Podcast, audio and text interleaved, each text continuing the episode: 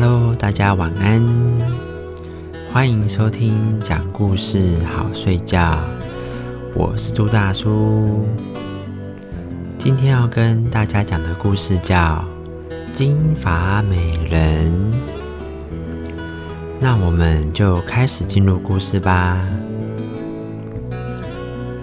有一个很有钱的国王，他想要娶邻国的公主为妻。听说公主是一位金发美人，这一位金发美人已经拒绝了许多年轻的求婚者，于是她挑选了一个聪明过人的使者去求亲，免得自己也遭到了拒绝。这一个使者的名字叫做阿伟南。阿伟南，他辞别了国王，去执行他的使命。在路上，他看到一条金色的鲤鱼落在河边的草地上。阿伟南把它轻轻的放回了河里。他又看到一只乌鸦。被凶猛的老鹰追逐着，便用箭射死了老鹰，救了乌鸦的命。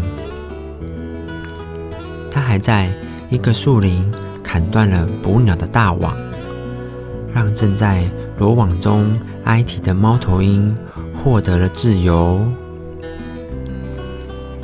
阿伟南到了邻国的宫殿外，请求公主接见。公主，她很喜欢阿伟南，但对国王的求亲条件提出了几个。一个月前，我的戒指掉到了河里面，谁能找回这一个戒指，我就嫁给谁。阿伟南从王宫出来，满腹忧愁的在一条小河边徘徊。忽然，他听到有人叫他，他吃惊的发现，竟是自己救过的那一条鲤鱼在说话。那一条鲤鱼就说了：“你救了我的命，我应该报答你。我从河里找来了公主的戒指，快拿去吧。”阿伟南拿了戒指去找公主。公主她很高兴，但又说，离这不远的地方叫卡峰，那有个巨人要强娶我为妻，不然就要摧毁我的国家。如果不把巨人杀死，我们的人民就会遭殃了。阿伟南说着：“好吧，公主。”就骑了马。带了狗去卡峰跟巨人作战。巨人出现在阿伟男面前的时候，一只鸟飞过来，那一只鸟是乌鸦，它啄瞎了巨人的双眼。阿伟男趁机抽剑杀了巨人。乌鸦说：“你救了我，我是来报答你的。”阿伟男回到了宫殿，公主却又提出了第三个条件：到一个悬崖的山洞去取健美泉水。这也没有难倒阿伟南。那只被他从网中放走的猫头鹰飞来了，帮助他装了满满一瓶健美泉水。金发美人终于答应跟着阿伟南回国了。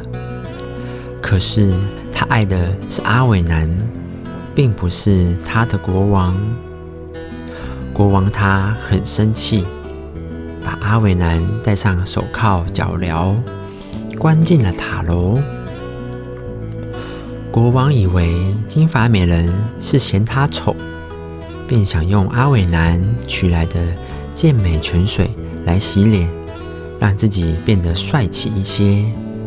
可是，一个偶然的疏忽，他把一瓶变成青蛙的药错当成健美泉水，变成了青蛙，跳进了池塘。金发美人从塔楼救出阿伟男，并且做了他的妻子。